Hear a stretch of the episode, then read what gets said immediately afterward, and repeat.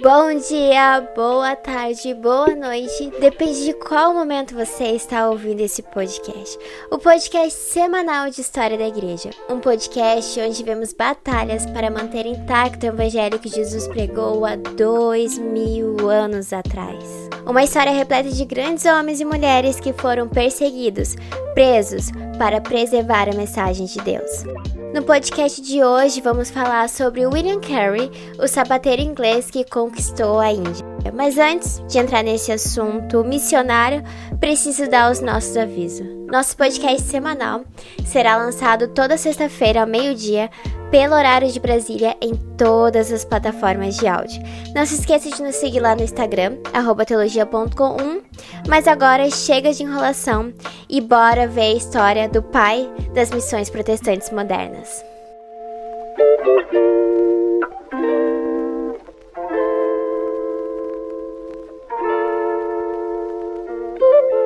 Muita coisa aconteceu depois da Reforma Protestante. O mundo já não era o mesmo em que Lutero viveu, mas as vozes da Reforma ainda eram ouvidas e causavam rebuliço no mundo.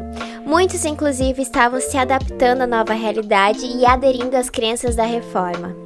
Mas aqui, aqueles que deram início ao movimento que mudou, ou melhor, restaurou o cristianismo, já não estavam vivos. Já fazia mais de 100 anos que Martim Lutero havia pregado as 95 teses na porta da igreja de Wittenberg. Agora, o próximo movimento a ser experimentado era o avivamento inglês que se propagaria pelos continentes. A voz agora era de John Wesley, George Whitfield e eles foram os grandes responsáveis por espalhar o evangelho pelo mundo. Aqueles que ouviam suas pregações eram extremamente tocados por Deus e iniciavam seus ministérios e compartilhavam da mensagem. Uma das pessoas que se converteu através das pregações de Whitfield e Wesley foi William Carey, o pai das missões protestantes, e é sobre ele que vamos falar hoje. William Carey, conhecido como pai das missões protestantes modernas, nasceu em 1761, sendo criado por uma família anglicana numa vila muito obscura da Inglaterra. Embora ele tenha recebido uma educação formal, ele se tornou um homem autodidata, o que irá ajudá-lo muito a exercer seu ministério. Ele começou a trabalhar como aprendiz de emendador de sapatos, vulgo assistente de sapateiro. Ele se converteu ao cristianismo ouvindo as pregações de John Wesley e George Whitefield e logo em 1779 ele passou a frequentar a igreja batista. Nesse período, ele aprendeu a ler sozinho o Novo Testamento em grego, uma língua original em que o Novo Testamento foi escrito. E isso sim é ser autodidata, porque só quem já tentou aprender grego sabe como é. Infelizmente, o seu patrão morreu e ele teve que se mudar para Huntington e novamente começou a trabalhar como aprendiz de sapateiro. Embora as circunstâncias, as coisas não foram tão ruins, pois foi nessa cidade em que ele conheceu o amor da vida dele, Dorothy Plackett. Eles se casaram e ao todo tiveram cinco filhos. Seu ministério inicia alguns anos depois, após o seu batismo, e ele é ordenado a pastor batista em 1787. Inclusive, aqui é um acontecimento muito interessante. Numa das reuniões, ele se levanta dizendo que deveriam clamar pelas missões estrangeiras, porém foi interrompido por um outro ministro que chamou sua atenção e disse que se fosse da vontade de Deus salvar os pagãos, Deus faria sem ter que consultá-lo. Olha, tivemos muita sorte dessas palavras não desanimarem o futuro missionário. Agora, voltando aos acontecimentos de sua vida, ele e sua esposa começaram a passar muitas dificuldades financeiras, piorando mais ainda depois do falecimento de uma de suas filhas quando ela tinha apenas dois anos de idade. Embora as dificuldades e não se contendo em aprender apenas o grego, ele começa os estudos em hebraico, latim, holandês, francês e inglês, apenas, né? Além de embarcar no estudo dessas línguas, ele começa a se interessar a aprender sobre a doutrina de outras culturas. Enquanto se dedicava aos estudos, ele se tornou pastor de Monton com o apoio dos batistas particulares. Resumindo aqui, para você entender quem é os batistas particulares. Os batistas particulares surgiram lá por volta de 1630 e seguiam a teologia calvinista. Após essa informação gratuita para você dominar a história, vamos voltar ao que interessa. Obviamente, seus estudos não pararam por aí. Ele começou a estudar as missões dos morávios, que eram conhecidos como os iniciadores da história das missões modernas. Apaixonado por missões, ele organizou em 1792 uma sociedade missionária chamada Sociedade Missionária Batista. Um ano depois, em 1793, ele junto com sua família partem para a Índia com o médico John Thomas. Só que Carrie não sabia que o custo de vida era muito alto e o seu planejamento não foi o suficiente. Acontece que sua família acabou sendo invadida pela pobreza e pelas doenças. Para dar um jeito, é, ele tentou diversos empregos e se mudou diversas vezes, mas nada mudava a situação da família.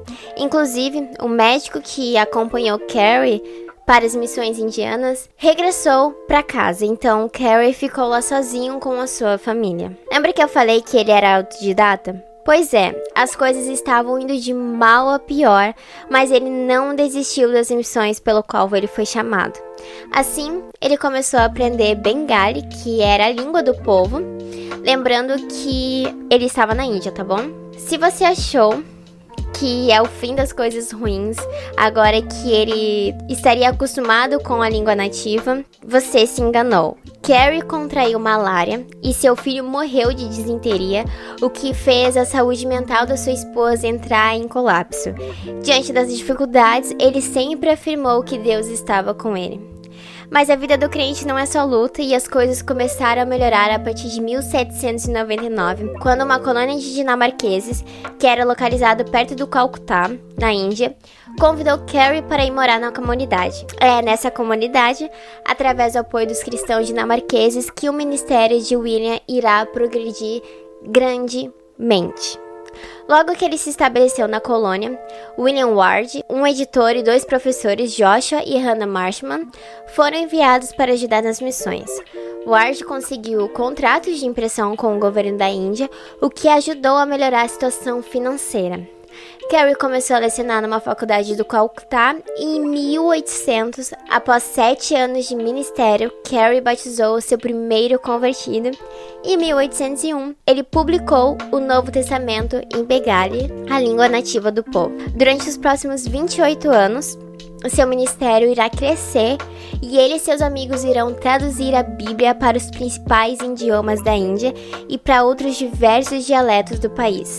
Winnie se engajou fortemente em algumas reformas sociais, como o fim do infanticídio, o fim do suicídio assistido e o fim da prática das viúvas se sacrificarem após a morte do marido. Em 1818, ele e sua esposa abriram um seminário em Bengala Ocidental, a Faculdade de Seramporé, que hoje é a universidade que oferece cursos de teologia e ciências humanas.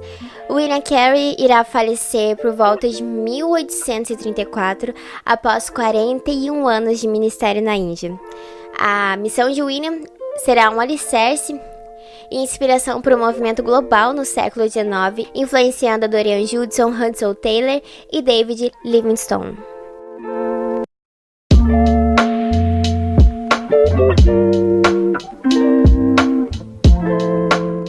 Então, estamos chegando ao final do nosso nono podcast. Eu espero que você tenha gostado do assunto que foi abordado hoje. Não se esqueça de compartilhar com as pessoas que você gosta. E faz uma coisa: tira um print do seu celular ou uma foto de você escutando esse podcast e nos marca lá no Instagram. E se você quiser, grave os stories ou até mesmo Reels falando sobre o assunto e nos marque os melhores a gente vai estar compartilhando. Não se esqueça de nos seguir no Instagram, teologia.com1 e sinta-se à vontade para tirar suas dúvidas por lá.